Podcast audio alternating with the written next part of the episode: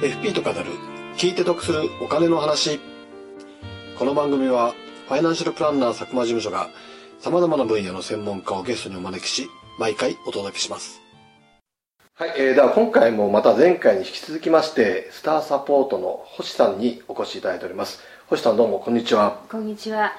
えー、前回ですねいろいろ生命保険のご相談の事例とかですねお話ししていただいたんですけれども今回はあの教育資金、はい、ちょっと焦点を当てて、は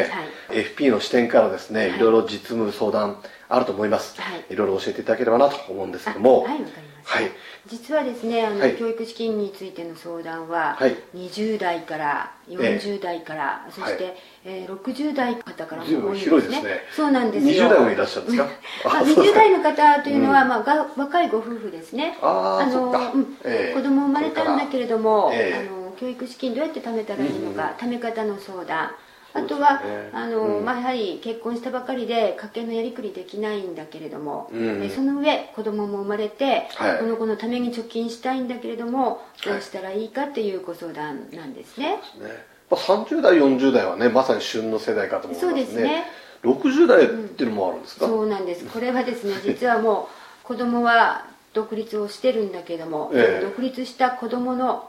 教育ローンですね、えー、えー、を親の名義で借りていましたからその返済がちょっと詰まってしまった。どうしたらいいかという相談なんですね。まあ、この教育ローンどうやって利用したらいいかという話にもつながるんですけれども、えー、えー、そういう相談があったんですね。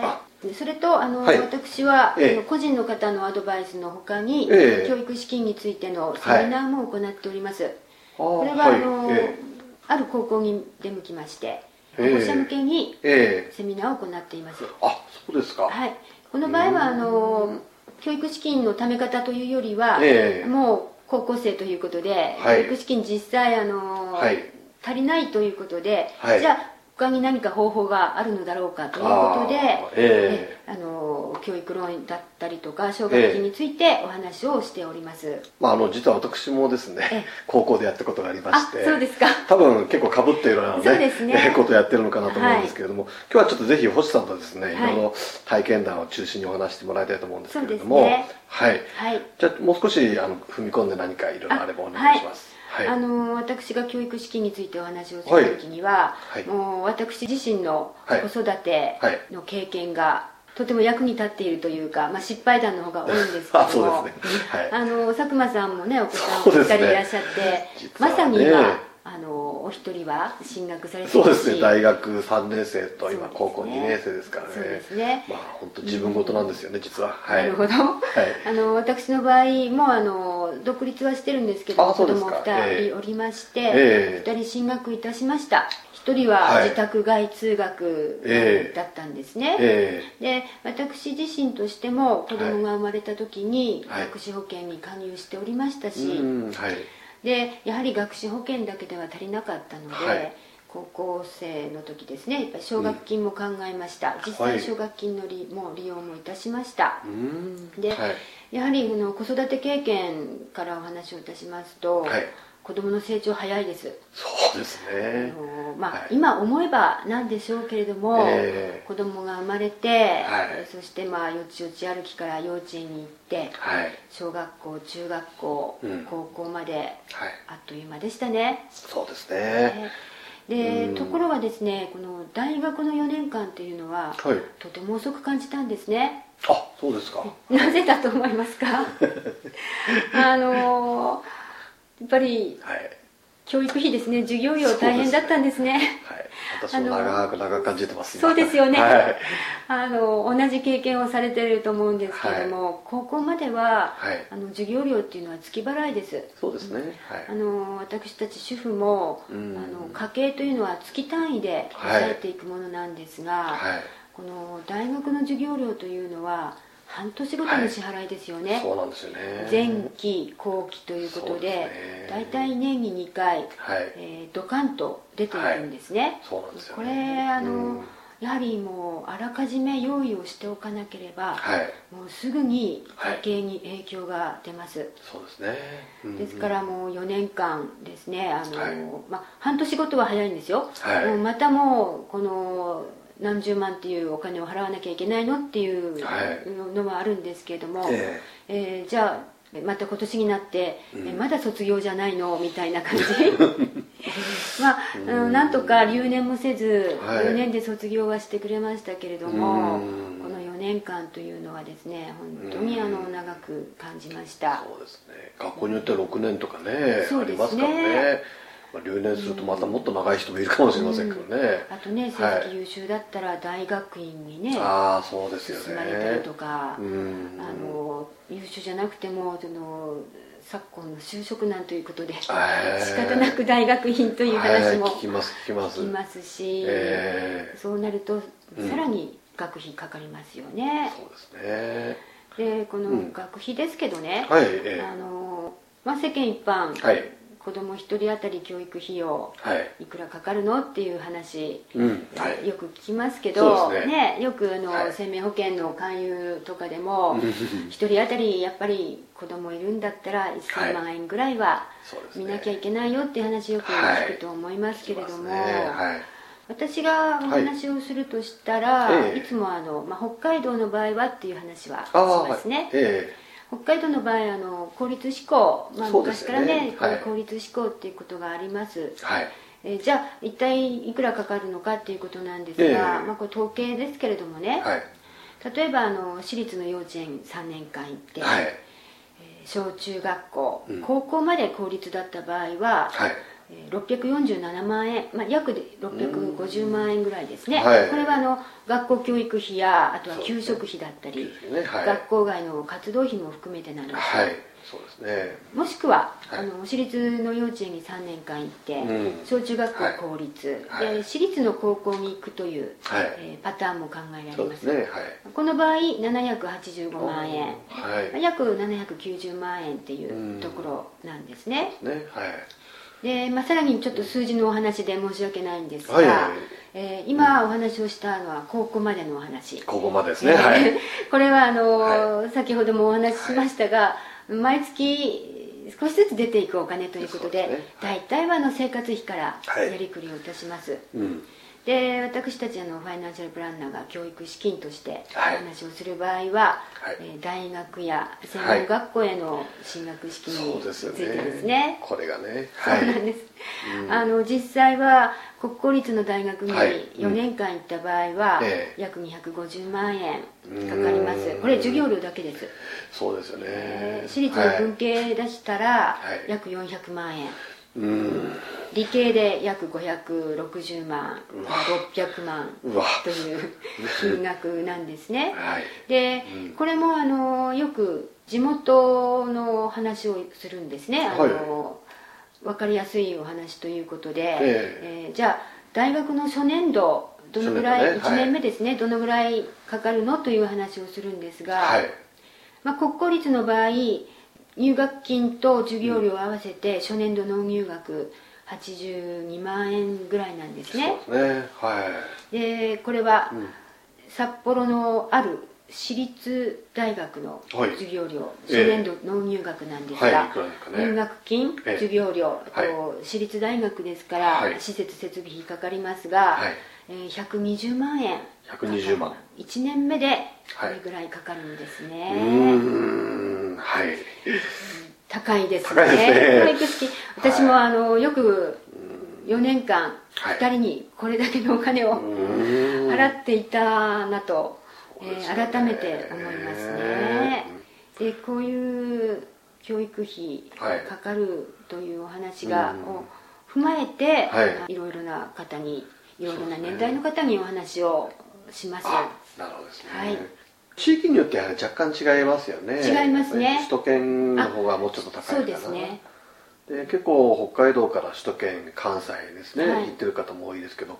その仕送りたるやすごいですよねそうですね、ね、今お話をしたこの初年度納入額、うん。えー、これ自宅の場合は大体これで賄えます、えー、そうですよね。ところがですね自宅外、はい、これはあのうちの1人目の子も自宅外だったんですが、はいこの場合ではですね受験費用や家賃、うん、あとは生活用品これ1年目に用意をするとなると、はい、この初年度の納入額、うん、合わせて200万円を超えてしまうんですよねね。4年間を考えるとですね、はい、本当にこの大学4年間で、はい。まあ、1000万円まではいかないでしょうけれども、うん、まあ、親ももうそれだけ払う収入ないですからね、うん、あの仕送り自体も年々減ってるっていうデータもありますし、うん、聞きますね、えー、まあ、あの人によっては途中で1年浪人2年浪人という人もいますよね。そうですよね。そうなるとまたまたね、うん、さらなる金額が重なる可能性もありますよね。親バカですからね。つい払ってしまうんですよ。はい、はい、では、えー、そうですね。最初にあの、えー、対ご夫婦へのアドバイスについて、はい、そうですね。お話をいたします、えー、聞きたいですね、はい、教えてください。あのー、まあ、20代から、まあ、30代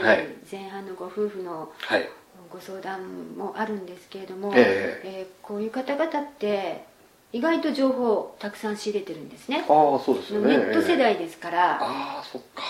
あの、えー、教育資金は学資保険で用意するんでしょってまず、えー、分かってるようなことをおっしゃってきます。そうですか、えー、ただやっぱりあの情報をたくさん仕入れてる分ですね、えー、商品の多さに迷って、はい、であの何がいいの、うん、っていう話になるみたいなんですね、うん、私からのアドバイスとしては、はい、まあ、元本保証型の商品で確実に貯めていただければそ、ね,、んなにあの、うん、難しく考えないでっていう話をいたします、はい、目的が貯蓄であれば、もう預貯金であっても学資保険でも、はい、いいんですよというお話なんですね。はい、ただ気をつけていただきたいのがあの学資保険といっても2つタイプがありますよね。はい、そうですね、うん、貯蓄タイプと保険タイプということで、はい、できればこの貯蓄タイプの返礼率というんですか、はい、戻り率が100%以上の商品を選んでくださいねという話をいたします、これはあの受取総額の方が払い込み保険料よりもの総額よりも多くなるような商品ですよね。大事なポイントですよね。そうですね。意外とここら辺が計算してみると割れてるケースもあったりします、ね、そうなんですよね。はい。どうしてもその教育資金貯めるということは長い期間貯めることになりますよね、ねはい、特にこの20代30代でのご夫婦の場合子供が生まれてからということですから、15年だったり18年間貯めてもらうわけですけれども、はい、その間やはりあの貯め続けるということが大切なものですから、はい。はい、途中で挫折しないためには、うん、預貯金でしたら天引きで貯めていただくとか、うん、あとはあの勤めている会社に財形貯蓄制度がありましたら、ねはい、そちらも天引きでね貯めることができますから、うん、そういう方法をおすすめしたりもいたしますね。残った分を貯めるというのができそうでできないんですよね。そうなんですね。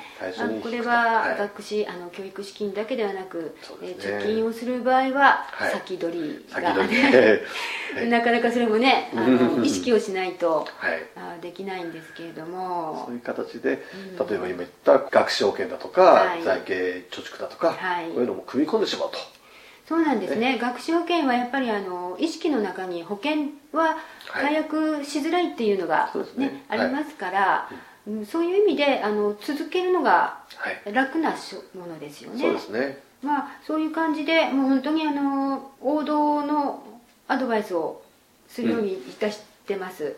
はい、うん、あのどうでしょうね。佐久間さんでしたら何かこの教育資金貯め方でそうですね。アドバイスいただけるとしたら、まあ、今学資保険とか子ども保険とかよく使われてると思うんですけどね、まあ、先ほどから出てきてるようにやはり元本割りしないと。これも各社やっぱ違いがありますよね。ね。利回りも若干違ったりとか、はい、やはりその辺からあの、まあ、情報ねネットでも出てきますけど、はい、利回り重視していく方がやはり有利になるのかなという気がしますね。ね、はい、あと私がねやはり気をつけたいなと思うのは元本割れをしてしまうということが怖いですよね、はい、例えばあの投資信託だとか、はい、まあ、株式にしてもそうですよね、えー、今まではあの比較的こうずっとね10年ぐらい光った投資信託株式、はい、こういったものがある日突然何か起きて、えー、ガクッとこう下がってしまうというケースもありますよね予期せぬことが。そうですね、まあ、予期せぬこと続きましたよね、ちょっといろいろありましたね。本当いろいろありましたから、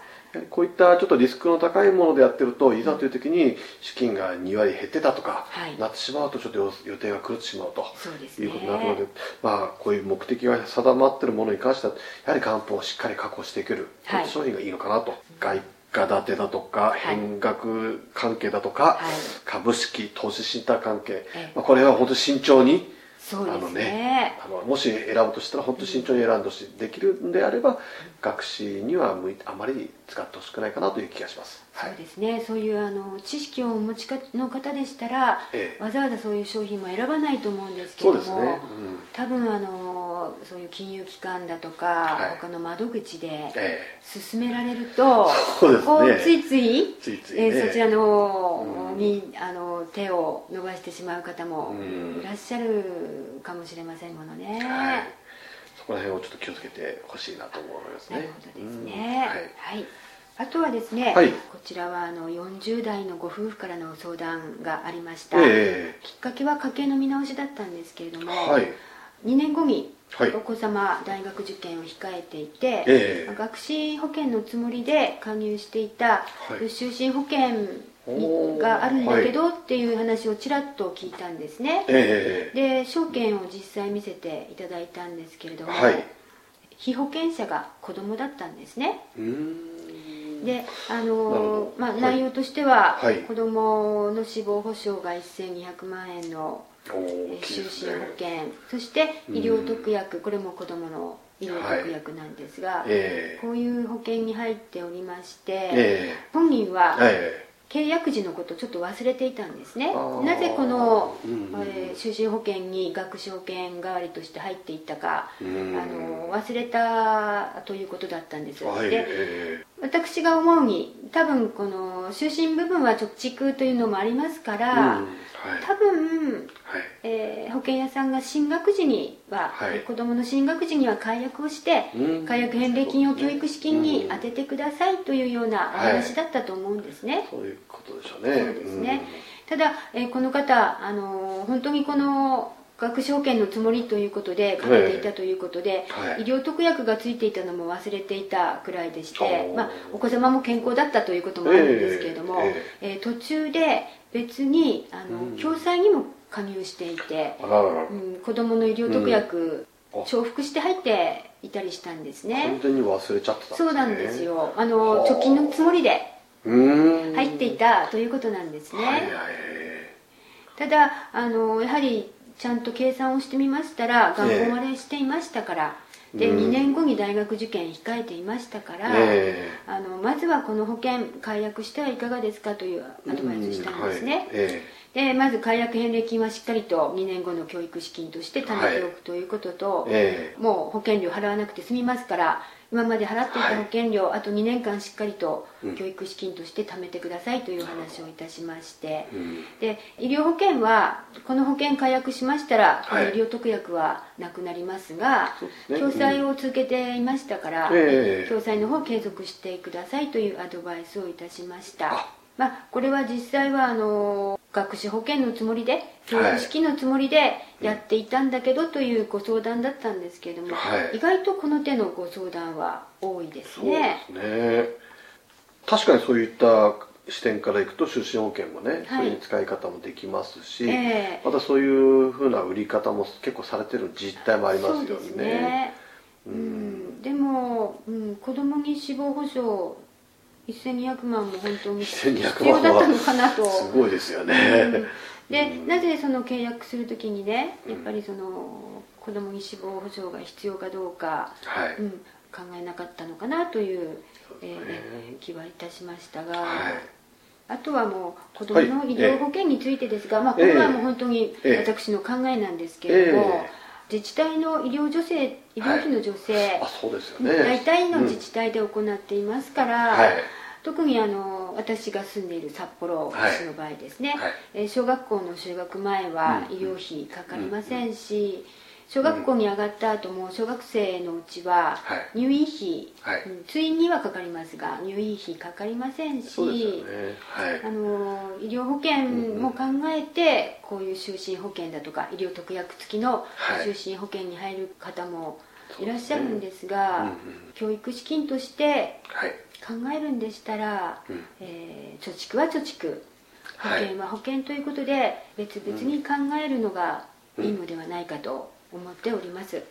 私もそう思いますね。特にあの子どもの医療保険に関しては、必要か必要でないかっていうところになるとちょっと難しいところあるんですけども、ね、今言われたように自治体では結構小さいお子さんにはね、はい、もう大抵の部分はサポートしっかりされてますので、はい、あとまあもしかけるメリットの中で私が時々聞くのはやはりあの大きな病気を患ってしまうともうなかなか加入がしづらくなってしまうというね、結構あの難病とかいろいろありますので、はい、そういった方には逆にかけておいてよかったというケースもありますので、はい、まあ、一概には言いづらいところなんですけども、今言ってるお話の中で学士とやはりこの保険ですか医療保険ね、はい、あんまりぐぐちゃっとこう混ぜてしまわないでしっかりこう自分の中できちっと整理して、かけられるのがいいのかなと私は思いますね。そうですね、うん。あのやっぱり教育資金は貯蓄なんだというふうにね、ね思っていただければと思いますね。はい、はい。はい、では今日はですねあの教育資金についての準備のお話ということで実例からお話しいただいたんですけれども次回はですねじゃあ奨学金だとか教育ロ要は入学これからするよという直前の方とかですね、はい、そういった方々にするアドバイスちょっと次回またお願いしたいと思います。はいわかりました、はい、今日どうもありがとうございました。はいありがとうございました